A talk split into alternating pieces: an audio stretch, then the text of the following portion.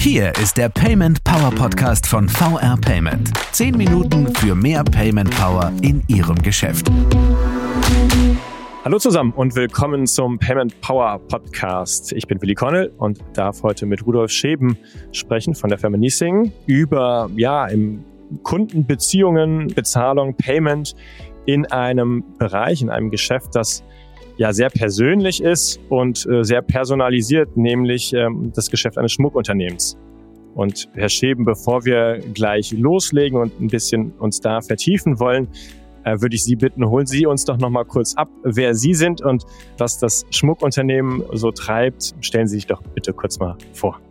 Ja, mache ich gerne. Vielen Dank erstmal. Mein Name ist Rudolf Scheben, bin äh, 56 Jahre alt und äh, Geschäftsführer der Niesing Schmuckkooperation. Wie der Name schon so ein bisschen äh, sagt, geht es um Schmuck. Sie haben das ja gerade schon angesprochen. Wir machen Schmuck, stellen Schmuck her und verkaufen Schmuck in einer sehr persönlichen Art. Ich glaube, wir führen das gleich noch ein bisschen aus, aber in der Regel wird der Schmuck individuell für den, es ist meist eine Trägerin, also in der Regel für eine Trägerin mhm speziell angefertigt, so dass wir ohnehin einen sehr intensiven Kontakt mit der Person haben. Und das zieht sich durch alles durch, äh, durch den ganzen Weg und eben auch durchs Bezahlen oder bis zum Bezahlen. Mhm. Genau, Sie haben es gesagt. Vertiefen wir gleich nochmal, gehen wir nochmal ein bisschen rein. Vielleicht so zum Hintergrund, die Schmuckmanufaktur Nissing, die blickt zurück auf 150 Jahre in dem Traditionshandwerk. Jetzt waren Sie nicht all die Jahre dabei, aber vielleicht mal so im Überblick, wie haben, hat sich Verkauf, wie hat sich Beratung, wie hat sich das Geschäft verändert im Vergleich zu früher? Ja, das hat sich natürlich in 150 Jahren komplett verändert. Nur zwei Prozent aller Unternehmen werden 150 Jahre alt. Da sind wir auch ganz stolz drauf. Ja, Gratulation. Die 150 Jahre sind wie, wie immer eine bewegte Geschichte. Äh, wie Sie gesagt haben, ich habe die nur zum Teil begleiten dürfen, die letzten äh, sechseinhalb Jahre. Aber wenn man die 150 Jahre ein bisschen ähm, kurz zusammenfasst, dann kann man das relativ gut in drei Teile einteilen und sich so auch gut merken. Die Gebrüder Niesing, ähm, aber getrieben durch den Hermann Niesing, gründen 1873 die Schmuckmanufaktur Niesing in Freden. Und so die ersten Jahre, also bis eigentlich kurz vor dem Ersten Weltkrieg, ist der Schwerpunkt der Kunden die Kirche. Mhm. Jetzt kommen wir direkt aber sozusagen zu der zweiten Phase. Die beiden Gebrüder sind ziemliche ja, landläufig würde man sagen, Tüftler.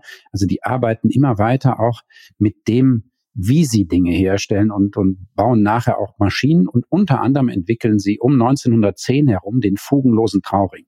Das hat es bis dahin noch nicht gegeben. Mhm.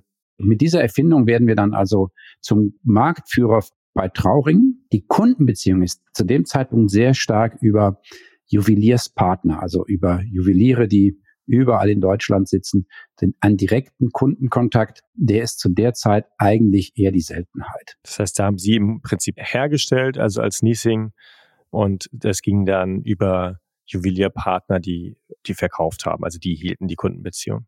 Genau. Und dann kommen die 60er Jahre mit den 60er Jahren eine starke gesellschaftliche Veränderung. Die Bindungen zwischen Eheleuten werden nicht mehr so wichtig. Es werden weniger Ehen geschlossen und das Trauringgeschäft geht spürbar zurück. Und dann haben wir aber Glück. In dem Eintauchen in die dritten Phase gibt's eine Ursula Exner. Das ist eine geborene Niesing. Also manchmal sieht man sie auch noch in den Geschichtsbüchern als Ursula Exner Niesing. Und das ist eine Dame, die ihrer Zeit sehr voraus war, sehr visionär. Sie hat dann mit Walter Wittek diesen Spannring entwickelt, wo die Spannung der Ringschiene den Diamanten frei, optisch sozusagen frei okay. schwebend hält. Mhm. Und das ist ein Schmuckstück, für, die, für das wir überall auf der Welt bekannt sind. Und das ist das, was wir heute tun ähm, Designschmuck herzustellen in einer Qualität, auf die wir sehr stolz sind. Ihr Sohn, Jochen Exner, macht dann 1999 den ersten Niesing Store in Berlin. Den gibt's noch mhm. heute. Und damit fängt eigentlich das an, über das wir im Kern reden möchten, nämlich die direkte Kundenbeziehung. Und von diesen Niesing Stores haben wir inzwischen zehn in Deutschland und einen in Zürich. Und dann muss man noch ganz kurz erklären, warum habe ich mich vorhin vorgestellt als Geschäftsführer der Niesing Schmuck Kooperation und wir sprechen immer über die Manufaktur.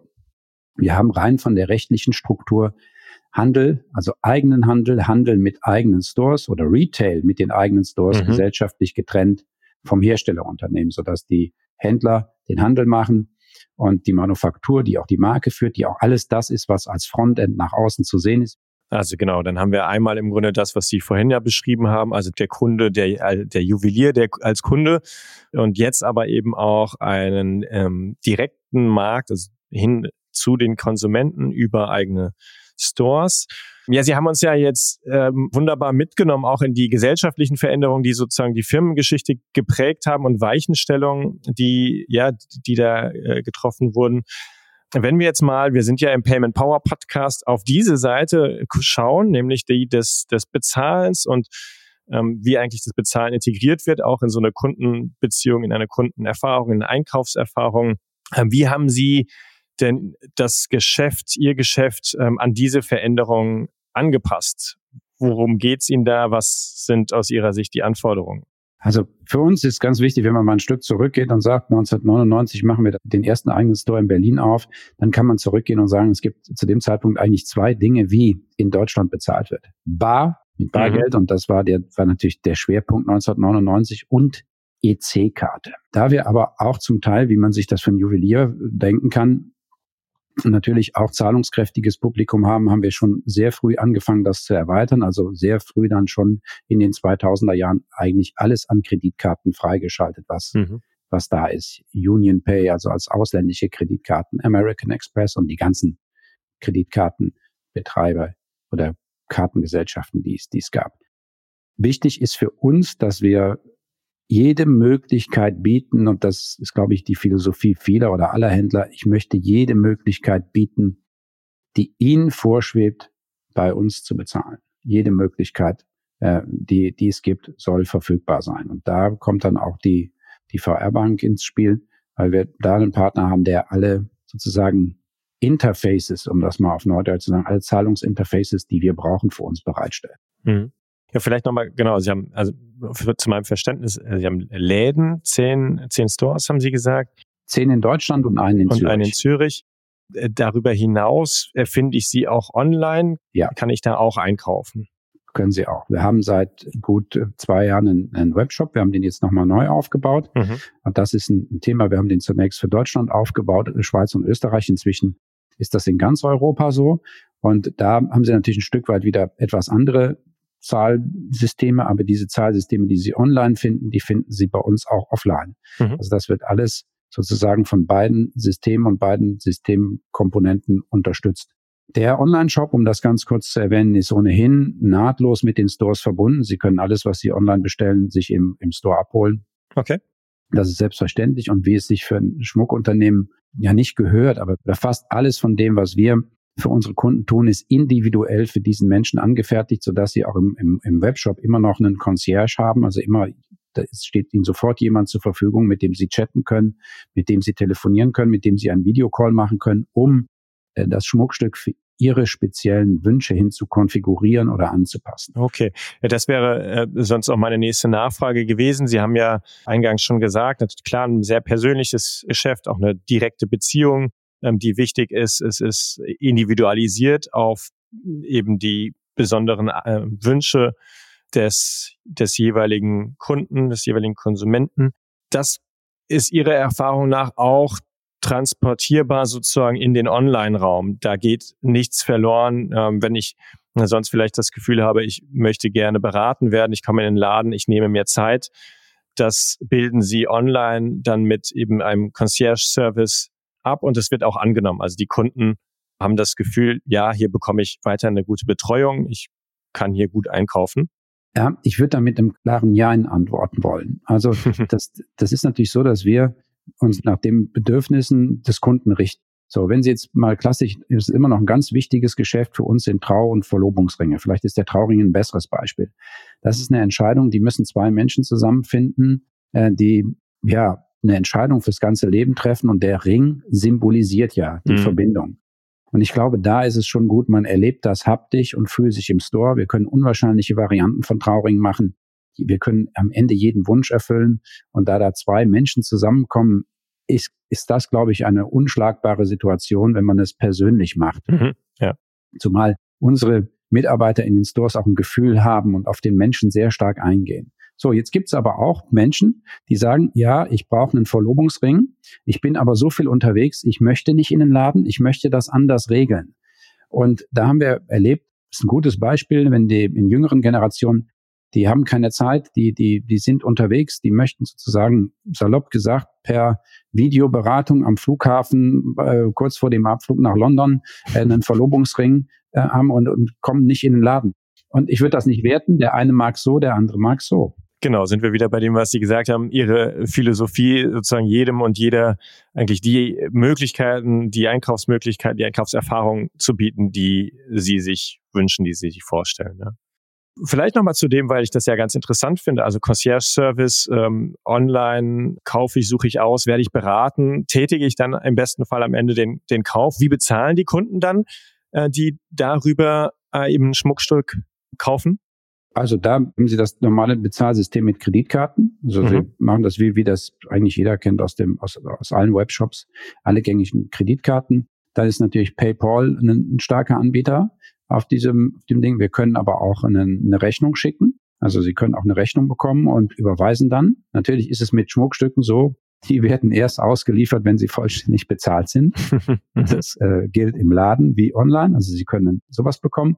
Und wir haben, und da kommen wir auch zum Thema äh, VR-Bank, wir haben auch ein System, das nennt sich Quicklink. Und das ist ganz hervorragend. Das wird online eingesetzt, das wird aber auch in den Stores eingesetzt. Mhm. So, Sie bekommen einen Bezahllink und können dann mit einem Zahlsystem Ihrer Wahl diesem Link folgen und die Bezahlung online sofort abwickeln. Und das ist ein ganz hervorragendes Element, wenn, wenn jemand unterwegs ist. Es ist aber auch ein ganz hervorragendes Element im stationären Geschäft. Okay. Warum? Ich war in einem Store in Hannover und aus dem Store in Hannover wickeln wir auch sozusagen physisch äh, gelegentlich online ab, wickeln wir eigentlich aus allen Stores ab. Und ich kam dort an und die Kollegin, die den Online-Store betreut, hatte einen Kunden. Es war gar kein Online-Geschäft, es war ein mhm. Kunde, der sich online informiert hatte, aber telefonierte und dieser Herr war unterwegs und wollte das Schmuckstück jetzt direkt haben. Und wir haben eine Bezahlmöglichkeit gesucht. Und ich habe in der Tat gesagt, wir finden eine Lösung und habe Herrn Pöpping angerufen von der VR Bank hier in Ahaus und habe gesagt, Herr Pöpping, wir haben, hier, wir haben hier ein Thema, das müssen wir jetzt ganz schnell lösen. Der Kunde ist in Not, der möchte das mhm. Schmuckstück relativ schnell haben. Es war ein lagerndes Schmuckstück. Und so sind wir zum Quicklink gekommen. Dann hat ja, er gesagt, ich habe da eine Möglichkeit. Wir hatten das noch nicht flächendeckend bei uns eingerichtet, aber er hat natürlich von der Bankseite noch wieder andere Möglichkeiten. Ich sage, wir er sagt, ich wickel das jetzt eben für Sie ab. Er hat sich sofort informiert und gesagt, wir wickeln das ab. Und so haben wir gesagt, das brauchen wir immer. Das brauchen wir immer als Standard.